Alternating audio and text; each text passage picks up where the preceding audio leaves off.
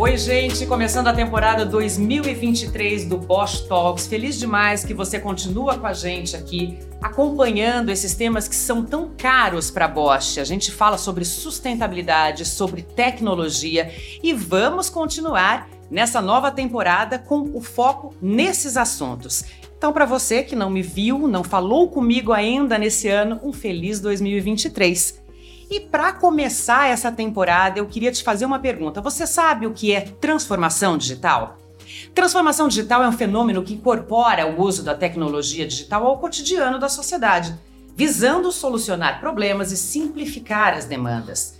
No caso das empresas, é uma mudança cultural impulsionada pelo novo contexto global, do mercado e também da sociedade que tem por objetivo tornar tudo mais moderno e oferecer soluções disruptivas ao cliente e ao usuário.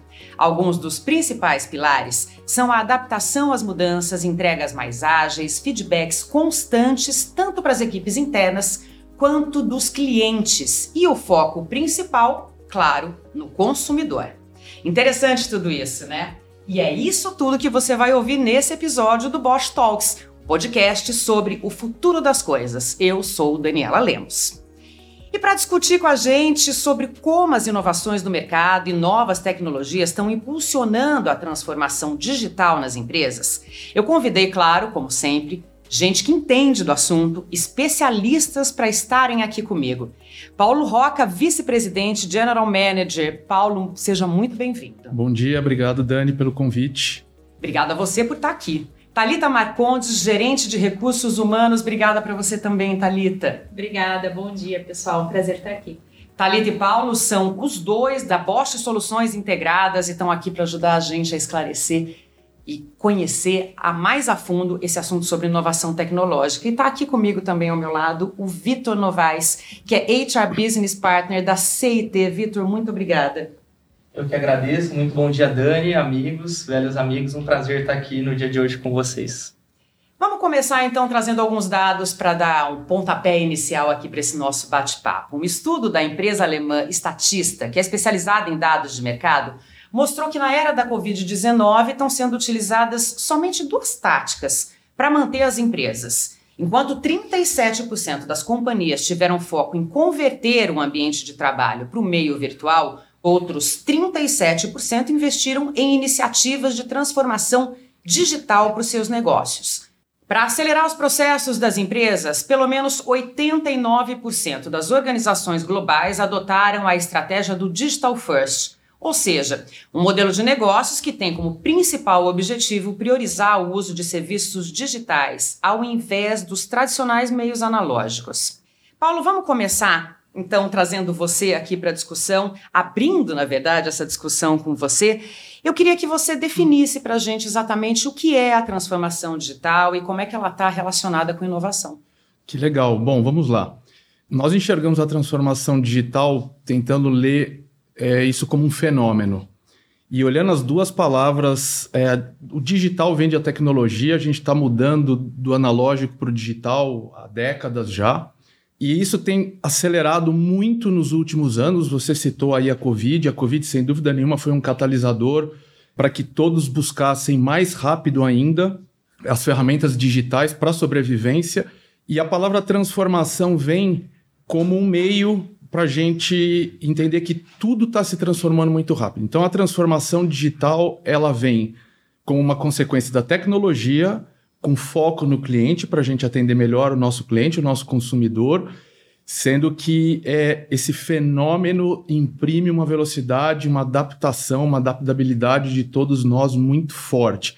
Então, assim, é, o dado que você mostrou, se não me engano, mais de 70% das empresas tiveram que entrar nesse mundo digital e estão sofrendo essa transformação.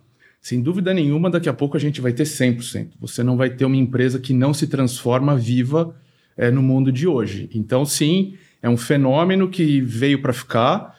E se veio para ficar, talvez seja o nosso novo normal. Essa palavra já pegou, né? É um buzzword aí. É o novo normal você se transformar constantemente. Então é assim hoje que a gente enxerga é, a tecnologia como enabler, né? mudança de analógico para digital e a transformação constante para a gente estar tá vivo no mercado.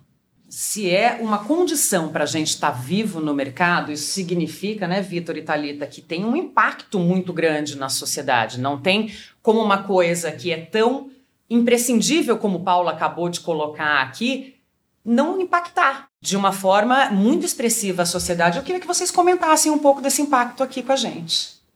Bom, vamos lá, fazendo minha primeira participação aqui. Eu acho que comentar o impacto da transformação digital na sociedade é um ponto extremamente curioso. Eu entendo isso porque, na minha visão, existe uma inversão nessa lógica, né? Porque o meu entendimento, e acho que muitas pessoas sentem assim, que na realidade a transformação digital ela acontece por conta de tecnologias que chegaram à sociedade e agora as empresas têm que se adaptar a esse, a esse movimento. Então não é a transformação digital como objetivo, né? Então é isso, é algo que vem acontecendo e a gente precisa mudar para se adaptar. Então eu vejo muito mais como uma adaptação das organizações, das empresas, à sociedade do que a, a sociedade propriamente dita se adequando à transformação digital. A gente comentou um pouquinho, né, Tareta, antes de passar para você é, a palavra, antes na nossa pré-conversa aqui, antes de começar a gravação, esse conceito muito forte de que a transformação digital não é o objetivo, que é o que o Vitor acabou de falar. Então, na verdade, a sociedade é que provoca essa transformação digital, né? E não a transformação digital impactando. Acho que é mais ou menos isso que vocês estão querendo dizer. Exatamente, né? Ela é a migração da empresa para um ambiente digital, provocado por uma necessidade do cliente ou por uma necessidade de otimização, seja de processo, de recursos. E aí o impacto direto que eu vejo na sociedade é que a gente, como consumidor, fica com um portfólio de soluções muito amplo, né? E essas soluções ela vem com o fim de contribuir para o nosso cotidiano, de tornar o nosso cotidiano mais fácil, né? Então, quando a gente vê exemplos como Mercado Livre, iFood, as fintechs, né, C6, Nubank, a gente acaba tendo uma facilidade do nosso cotidiano causada por essas soluções digitais. Mas o que eu também vejo como um contraponto desse processo é que elas acontecem a todo momento. Então a gente fica com um portfólio muito grande de opções, é muito difícil escolher. E, e para mim o impacto é que a gente precisa ter uma habilidade de curadoria muito forte, né, como consumidores. Então, eu, enquanto consumidor, como eu me vejo dentro dessas soluções, como eu entendo qual faz mais sentido para mim e como eu seleciono a que mais faz conexão com a minha realidade. Esse, para mim, é o maior impacto que tem na sociedade nesse momento. Isso em função do tamanho da oferta. Também, é. Da agilidade, do tamanho, né? Do, do portfólio de opções, são muitas ofertas, né? Muitas soluções juntas aí pra gente. Ô Paulo, e, e onde você enxerga, de que forma você enxerga o Digital First no meio disso tudo, né? O negócio Digital First?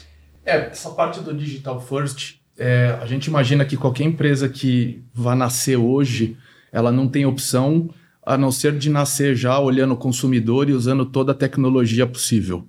Então, quando a gente fala digital first, eu enxergo por aí. É, por outro lado, você tem empresas já tradicionais que estão no mercado há muito tempo, que elas têm que tentar se transformar o mais rápido possível para que ela se mantenha ativa e atendendo o consumidor no mercado. Thalita mencionou fintechs, né? A gente conversou um pouquinho, você pegava no passado e tinha uma agência em cada esquina, uhum. uma agência bancária em cada esquina. Né? E aí os bancos eles criaram as plataformas digitais, né? os sites, websites, aonde você podia ver seu extrato, você podia fazer transferências, pagamentos. Né? Ele começou por aí a coisa. Mas aquele principal, aquele core que era a agência, continuava lá. E aí vem a disrupção, que é o Digital First, que são bancos 100% digitais. Você não tem agência. Você nem abre uma conta indo em algum lugar. Você, com o seu telefone celular, o seu smartphone, você vai tirando fotos e mandando documentos e não tem agência. Então, aí sim você fala, isso é o digital first? Não, é, é o único digital. Então, eu acho que o Digital First veio porque a tecnologia está aí, não tem como a gente evitar a tecnologia. E se você começa um negócio novo, você já começa ele com a maior parte da, da, da, tecnologia possível, mas se você tem um negócio tradicional, você também tem que implementar aquela tecnologia para que você esteja no mercado. Então, o Digital First, sem dúvida nenhuma, é, é uma necessidade que empresas novas e atuais, tradicionais, têm hoje como estratégia. Mas aí, Paulo, só para traduzir para quem está nos ouvindo e assim como eu, não é muito dessa área, não não está tão familiarizado com esses termos. O digital first ele é entendido como a disrupção de uma coisa que já vem num, num, numa evolução, mas aí você tem uma quebra total desse modelo, ou é o entrar na era digital? Então, a tecnologia veio para fazer uma disrupção em praticamente todas as cadeias. Então, se você hoje vai abrir uma loja, você não consegue imaginar uma loja somente física. Você já tem que ter uma loja física, ou só física, é, é, errar na mosca isso. Você tem que ter uma loja física com um e-commerce ou só um e-commerce. Então eu acho que é, o digital first ele já não é mais uma opção. Né? A gente está falando digital first, mas ele não é uma opção mais de falar, ah, eu não quero digital. Talita colocou é, fintechs, é, agro, comércio, é, serviços de modo geral, até restaurante, imagina? Não, eu ia te falar que, inclusive, assim, as boleiras hoje em dia têm o, a, a, o seu, a, a, sua lojinha virtual ali. Então, assim, acho que de fato não dá nem para a gente discutir muito como atrair uma empresa para esse, porque ela tem que estar. É... Exatamente. Acho que, como o Paulo até colocou aí, a própria pandemia veio como um catalisador disso, né? Então, a gente já tinha esse movimento e com a pandemia isso foi praticamente obrigatório. Então, trazendo o exemplo de restaurantes aqui que a gente está citando, no momento ali em que a gente estava mais restrito, sem realmente poder sair, os restaurantes que não se adaptaram que não tinham associação com uma plataforma digital praticamente deixaram de existir. Então, foi realmente ali uma, uma mudança bem, bem significativa e que veio para ficar. E aí, ao encontro do que a gente está falando, aqui eu vou trazer mais uns dados para a gente validar isso que nós estamos discutindo aqui. Segundo uma empresa norte-americana de tecnologia, a Gartner, aproximadamente 70% do engajamento com consumidores vai ser realizado por sistemas de inteligência artificial até o fim desse ano. O estudo ainda revela que 91% das empresas possuem alguma forma de iniciativa digital e a digitalização é uma das maiores prioridades para 87% dos líderes de mercado, né? Então não tem, né, Thalita? Tem que aproveitar mesmo esse momento tem que pegar essa. Não dá para não surfar essa onda. E aí eu queria que você falasse um pouquinho do, do conhecimento que você tem em gestão de pessoas, falasse um pouquinho das habilidades necessárias para uma empresa se destacar aí nesse meio. E queria que o Vitor fomentasse depois também, já que faz parte também de uma outra empresa muito especializada nessa área. Bacana. Eu vejo três habilidades-chave, né, para uma empresa que lidera esse processo de transformação digital. O primeiro deles, como já foi mencionado aqui, é o foco no cliente. Então, é, essa tem que ser a premissa, né? Um, o foco no cliente, o foco no mercado, e isso é engajar todo o processo de transformação digital e soluções digitais que a gente oferece. A segunda habilidade é o mindset ágil, né? É a gente aprender rápido, errar rápido, corrigir rápido e, principalmente, entregar valor rápido para o cliente. E a terceira é resiliência, né? É, é a empresa entender que para aprender a caminhar a gente cai primeiro, cair faz parte do jogo, aprender a levantar dentro desse processo, porque é um mundo muito volátil e, e a resiliência vem sendo cada vez mais necessária nesse ambiente corporativo. Então, para mim, essas são as três habilidades chaves. Excelente, Thali. É, para não chover no molhado, acho que a gente está muito alinhado, concordo muito com tudo isso que você trouxe.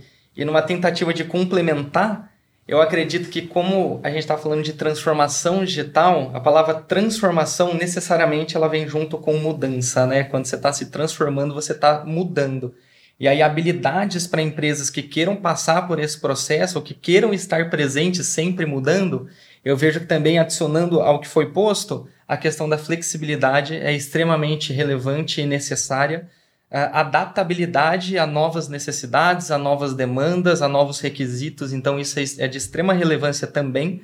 O foco no cliente a gente já colocou aqui, mas tem algo muito interessante que é o entendimento de que agora o jogo mudou para as organizações. A gente não joga mais um jogo finito, que é aquele jogo onde o objetivo era ganhar. Então, tenho um objetivo muito bem definido, eu sei o que preciso fazer e eu vou para ganhar.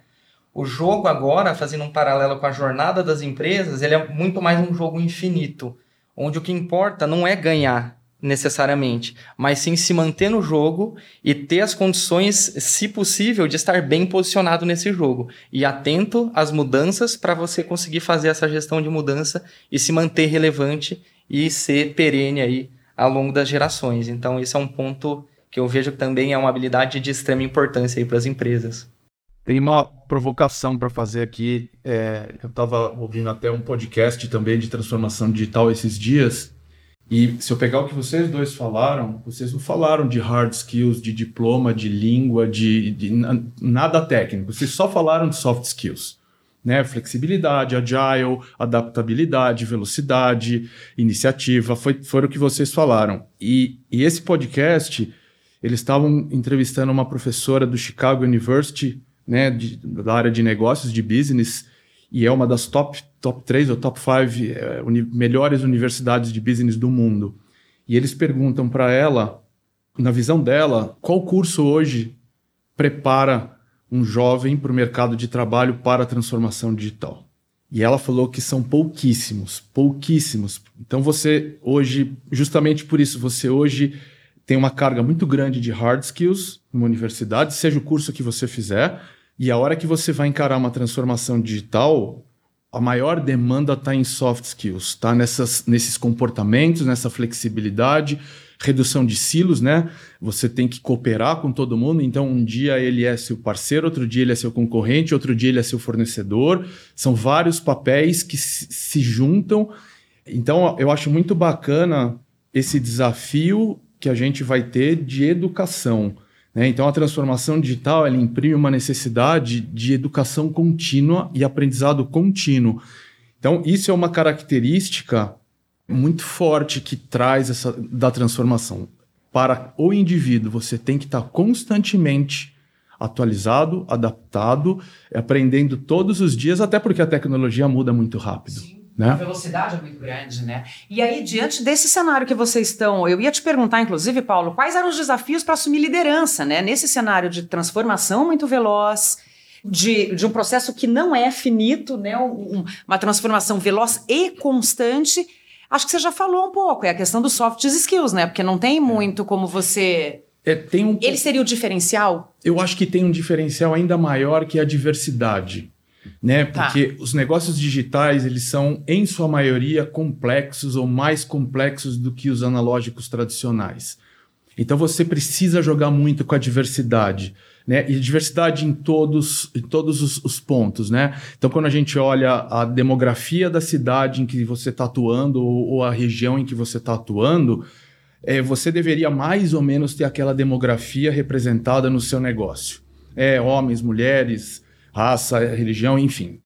Quando eu falo de, de diversidade, eu estou falando da, da mais geral possível, porque são diferentes consumidores, diferentes pontos de vista, e essa cooperação mútua. Então, tem um ponto, sim, além da educação continuada, que joga um papel fundamental na transformação digital, que é, de fato, a diversidade. Inteligência artificial tem um papel nesse, nesse processo aí? Aí a gente saiu da parte do ser humano sim. e entrou na parte da tecnologia. Sem dúvida nenhuma, né, quando você começa a ter uma quantidade muito grande de dados, e a gente vai acumulando esses dados, o histórico de compra, o histórico da onde você frequenta, que sites você usa. Como é que você analisa essa quantidade gigantesca de dados? Então aí você usa é, algoritmos matemáticos que a gente chama de inteligência artificial, né, estatística, né, inteligência artificial nada mais é do que você estatisticamente checar algumas maiores probabilidades e aí você consegue ter com uma precisão hoje muito grande é, qual é o, o, desejo de compra da Dani, qual é a necessidade. Acho que todo mundo já viveu aqui. Se você ficar conversando muito perto do seu smartphone, Todo mundo já tem. Todo mundo. Você fez uma pesquisa de viagem, você vai é, receber. A primeira propaganda que vem depois é essa. Exatamente. É? é? você ligou o carro, seu smartphone pariu com o seu carro, ele Pronto. já sabe que de terça e quinta você vai em tal lugar, ele já vai dizer onde você está indo. Aí você fala, errou hoje, hoje eu não vou lá, né?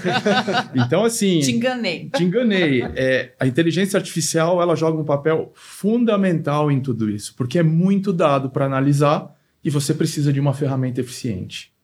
Talita, e nesse sentido aí que a gente está falando da importância dessa quantidade de dados, de saber avaliar esses dados com inteligência artificial, onde entra o feeling aí? Como é que é a sua experiência na Bosch? Você acha que as coisas caminham paralelamente?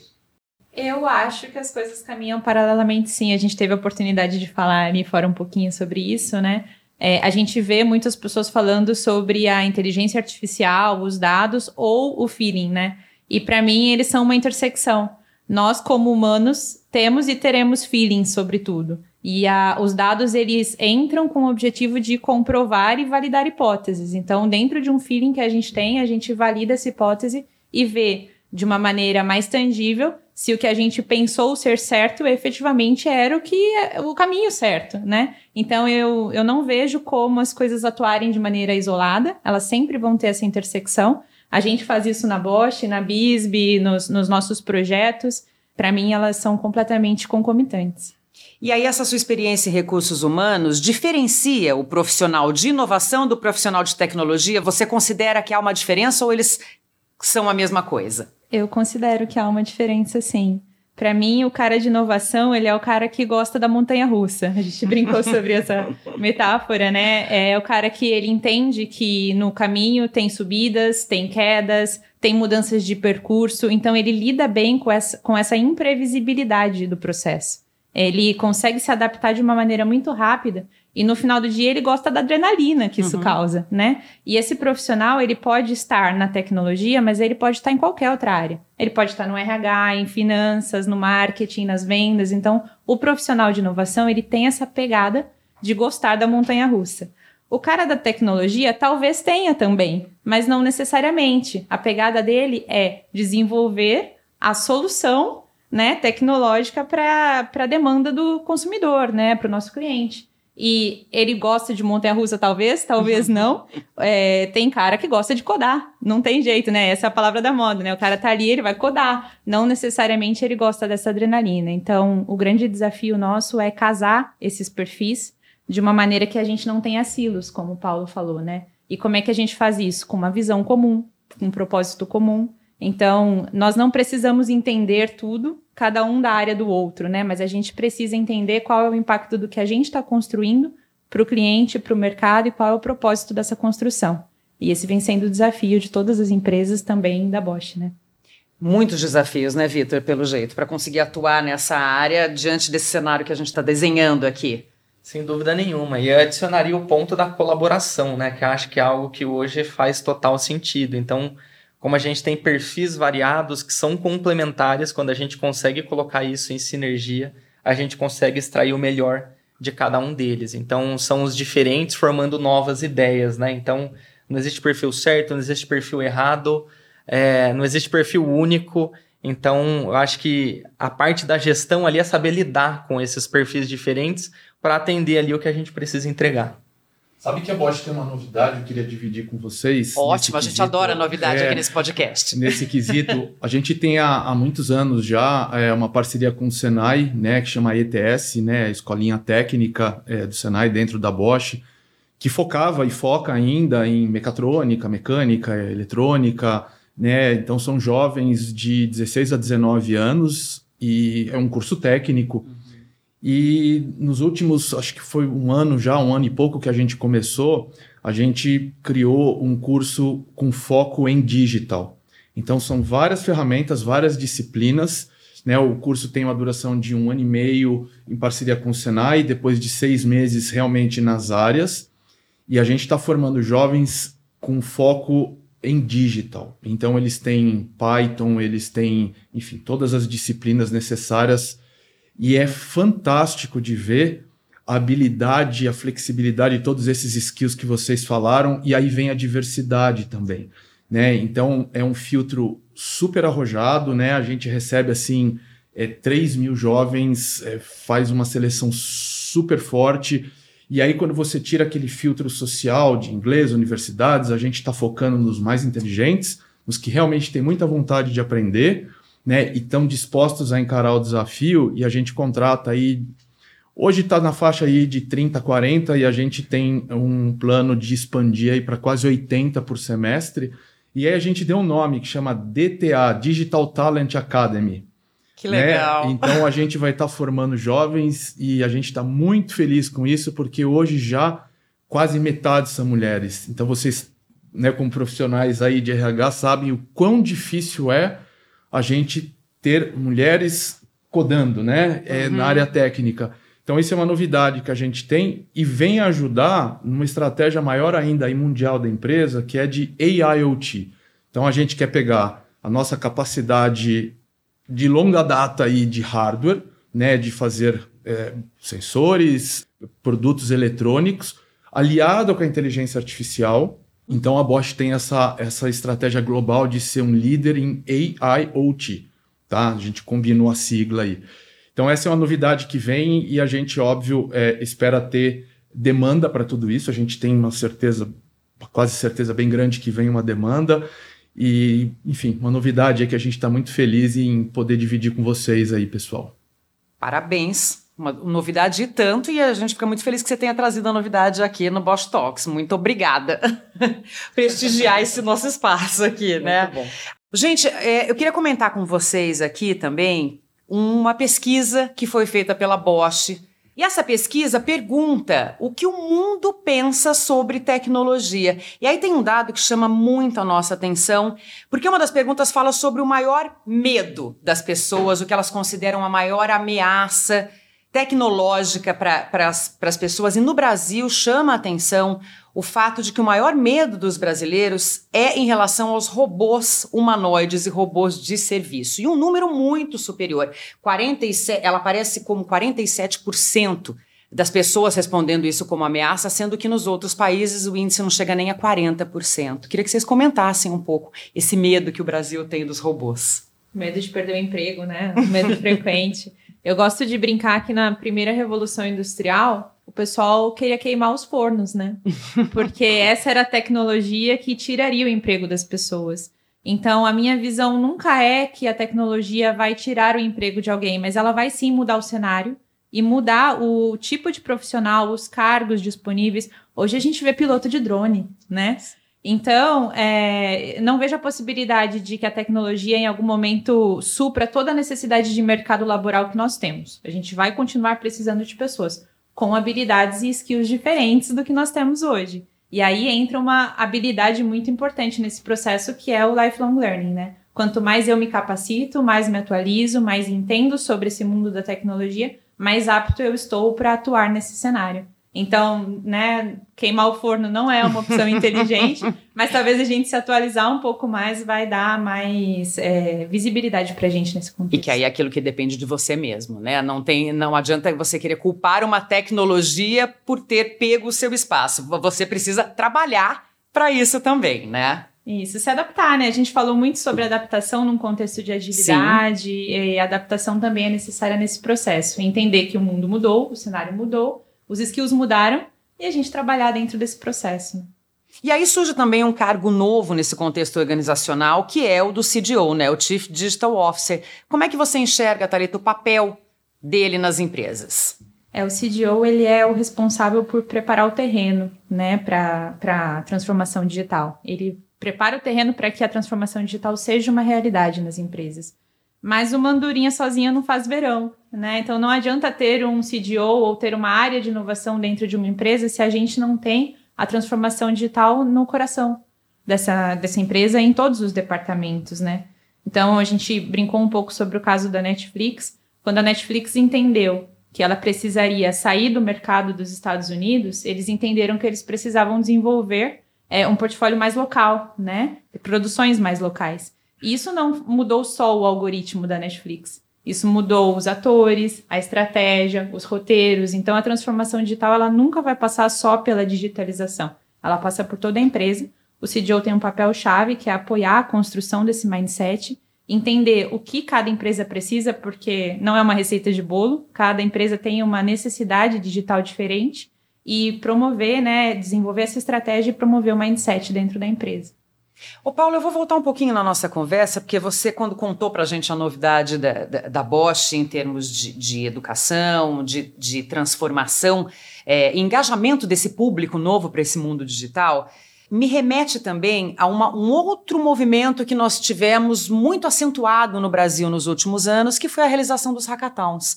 E aí você tem uma série de profissionais ali, designers, desenvolvedores de software, profissionais dessa área de programação, que participam de verdadeiras maratonas que podem durar até uma semana para a criação de soluções, né?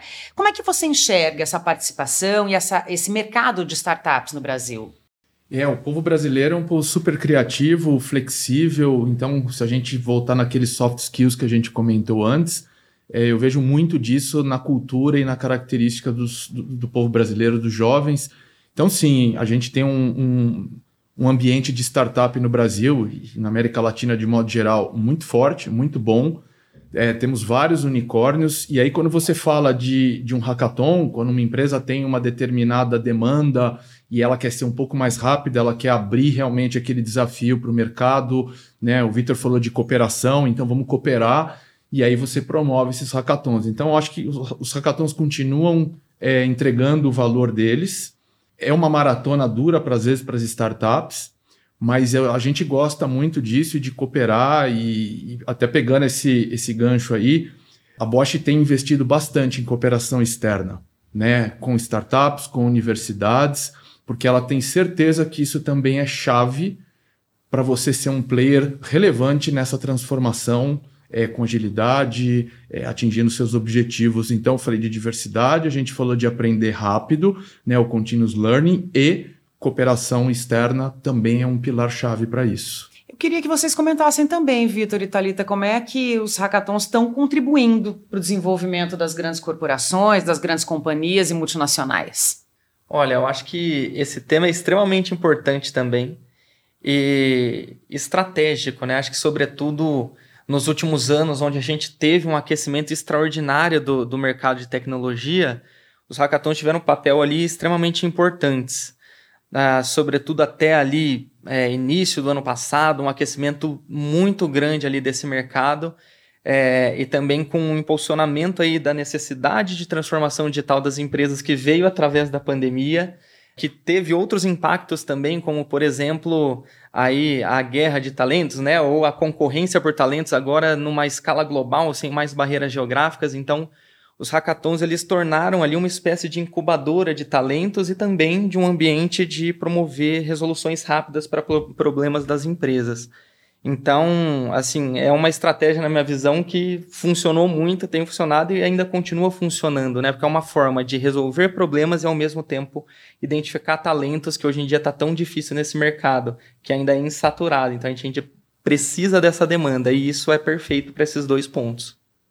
É, eu estou de acordo. A gente, como RH, vê no Hackathon uma possibilidade de eh, ter uma experiência in vitro ali de como esses profissionais atuam. Então, eles estão ali, né, sendo testados, mas trabalhando habilidades de cooperação, de liderança, de sinergia, e a gente consegue ver isso no case que eles estão trabalhando. Então, para o recrutamento é uma mão cheia para pegar aí habilidade de soft skills para esses profissionais, né? Você já contou uma novidade para gente aqui, Paulo, mas eu sei que tem mais novidade aí no front, mais novidade no horizonte. A gente gosta de novidade aqui. Conta para nós o que mais que a Bosch está trazendo de novo. Vamos lá, na parte de transformação digital, nós temos vários progressos, várias iniciativas. A gente já teve um podcast de indústria 4.0, então tem um, material muito rico lá. Recomendo que no Bosch Talks vocês ouçam aí ele também. Acho que, se não me engano, foi no finalzinho do ano passado. Temos todas as divisões de negócios trabalhando fortemente em mudanças de canal, mudanças de interação com os consumidores. Mas a gente tem um negócio puramente digital na área de manutenção automotiva, né, que chama DriveB.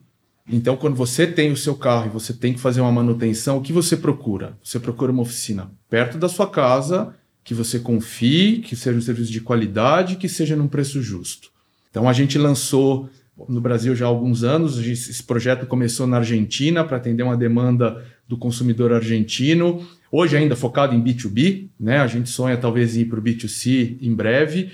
Então você tem um app onde você pode escolher a oficina, você pode escolher o serviço que você quer, já tem um preço pré-combinado. Caso seja uma corretiva, a gente acaba tendo as ofertas lá para você poder avaliar. Então você leva seu carro na oficina, agenda pelo app e está tudo certo. Então é uma novidade, é, chama DriveB. Certamente vocês, se não ouviram falar, logo logo vão se deparar com, com, com essa solução e gostaríamos até que ela fosse para o B2C em algum tempo mais. E a segunda novidade é que, com tanta iniciativa boa de todas as nossas divisões, a gente olha e fala assim: caramba, falta um espaço para a gente colocar essa moçada lá e todos os inovadores, os, os programadores e a, o pessoal. Então a gente vai inaugurar, essa daí é spoiler total, a gente vai inaugurar daqui um mês, pouquinho menos de um mês, uma nova área que a gente criou, é numa área verde, né? A gente pegou um prédio que tem uma, um ambiente super agradável e ele chama DigiHub. O DigiHub é um espaço para todo mundo que quer inovar, quer cooperar, quer desenvolver soluções novas digitais e todos estarão convidados a participarem dele aí e visitarem. Então ele vai ser inaugurado no início de fevereiro e já estendo meu convite para todos vocês aí visitarem o nosso DigiHub. Obrigada pelo convite e obrigada pelos spoilers no, nesse episódio de hoje. Eu tô achando ótimo isso, tô adorando. Vocês ajudam a responder as perguntas que claro, chegam pra gente aqui, claro. que é a hora do nosso quadro Bosch Responde. A primeira pergunta que eu tenho aqui é do Haroldo Oliveira de Campinas, e ele pergunta o seguinte: quais são os aspectos fundamentais da transformação digital?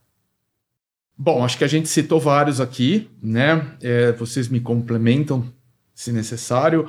A gente falou de diversidade, né? A gente falou de soft skills e um, um aprendizado constante e foco no cliente, né? Então a transformação digital faz sentido quando você começa é o customer centricity, você começa a olhar o cliente e tudo vem para atender esse cliente, esse consumidor melhor. Então, diria que esses são alguns pilares que a gente, durante o podcast, acabou mencionando já alguns deles, mas fiquem à vontade de complementar. É, se eu pudesse complementar, eu traria também, eu acho que uma mudança de mentalidade, né? Acho que é, vem através de uma mudança de cultura, é um, um fundamento é, importantíssimo da transformação digital. Acho que entender que o que nos trouxe até aqui, que deu certo, não necessariamente é o que nos vai levar adiante daqui para frente. Então, acho que isso é uma premissa básica também, da abertura para a mudança. Eu colocaria isso como outro aspecto fundamental aí da transformação digital.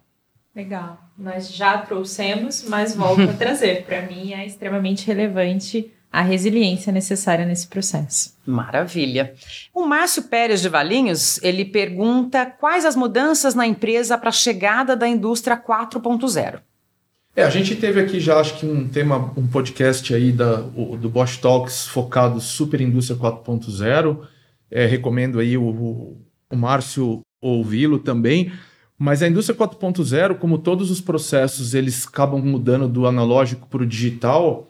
A indústria 4.0 ela, ela acaba trazendo muito disso de como você melhora seus processos produtivos, como você usa a tecnologia para evoluir é, numa produção enxuta, com menos desperdício, com mais eficiência, com mais flexibilidade.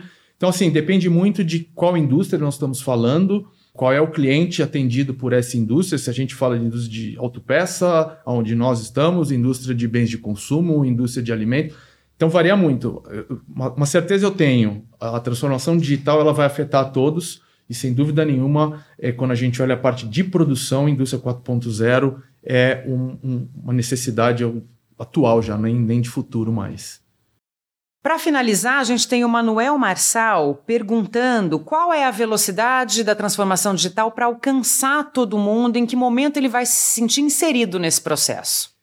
É, como nós falamos, eu acho que transformação digital ela tem diferentes velocidades e intensidades. Então, eu não tenho dúvida que hoje todos nós já estamos inseridos, né? Quando você, é, ou como consumidor, ou como a parte de, de, de gerador do, de algum serviço, algum produto que tem. Então, Imagina, hoje quando você está pedindo um Uber, ou usando um iFood, ou usando uma fintech, um banco digital, você já está inserido no mundo digital, né? Então eu acho que, assim, com maior ou menor intensidade, todos nós já estamos vivendo a transformação digital. Então é difícil de saber qual é o papel que ele atua dentro da, da, da, área profissional dele, onde ele vai sentir mais ou menos isso. Mas eu posso te falar que, como consumidor, como a Thalita acho que mencionou no início, existe uma gama gigantesca já de oferta digital para a gente, então a gente já está inserido. Os jovens de hoje já são digitais, né? Também não sei qual é a faixa etária, né? Eu, eu, eu, eu mudei da, da, da era analógica para digital, né? Mas os jovens de hoje, eles são 100% digitais já. Então eu acho isso, ele está inserido já, não tenho dúvida disso. Talvez ele não tenha percebido tanto, mas certeza, com maior ou menor intensidade, ele já tem isso na vida dele. E você pensa que é só você que tem novidade, Paulo? Não é não, eu também tenho novidade no ah, Bosch Talks. A gente legal. tem a, a, estreia de um quadro novo aqui, que é o Bosch Break, e vou convidar vocês para estrear esse quadro. Porque sabe aquele momento que você encontra a pessoa com um cafezinho na empresa? A ideia, a ideia desse quadro é justamente reproduzir esse momento especial de troca de informações, dando dica de livro, dica de podcast, dica de site, enfim aquele momento de descomprimir e de falar um pouco do que a gente gosta, né? De fazer nas nossas horinhas de lazer. Ô Paulo, vou começar com você. Tem dica para dar para os nossos ouvintes? Olha, é, a transformação digital ela chegou e, e, é muito forte mesmo, né? A parte de transformação. Então eu tenho consumido muito podcast também. Sugiro que vocês ouçam bastante o nosso Bosch Talks também. Mas tem é, um podcast especial que chama Agile Digital Transformation, né? Então é um podcast internacional, então até treino um pouquinho também o inglês, mas é um podcast que eu tenho consumido bastante. É, eu tenho como hobby fazer triatlon, então eu tenho lido muito é, sobre a parte da, da, de como você tem a sua. É, você se prepara emocionalmente para determinados desafios. E quando a gente fala de transformação, eu faço uma analogia muito grande. A disciplina, né? A Thalita mencionou aqui a robustez, né, de você, a resiliência de você estar tá encarando tudo isso. Então, eu tenho alguns livros aí que eu sugiro, tem alguns aí. É, o David Goggins é um. Ele foi um, um, fuzileiro naval americano e ele escreveu um livro. Ele passou por poucas e boas aí, então é legal para você também treinar sua robustez e a sua resiliência mental. Thali, tem dica para gente? Tenho. Eu estou lendo um livro que se chama Caos Criativo, do Tim Harford. E ele fala um pouco sobre como a bagunça criativa é necessária e como ela é difícil de ser trabalhada num mundo que exige estrutura. Né? Então ele fala muito sobre como a gente sai da nossa zona de conforto e potencializa a nossa criatividade dentro desse caos criativo. Estou gostando, não terminei ainda. E tem uma, uma sugestão de um documentário da Netflix que se chama Batalha Milionária é o caso do Terra Vision, ou do que a gente conhece como Google Earth. E ele fala um pouco sobre como é, ele foi concebido, né? Como essa solução foi concebida, e principalmente sobre as manobras aí, os desafios desse ambiente de inovação, as armadilhas que estão aí também. Então, eu gostei bastante. Vitor, só vez. Vamos lá, tem dica também.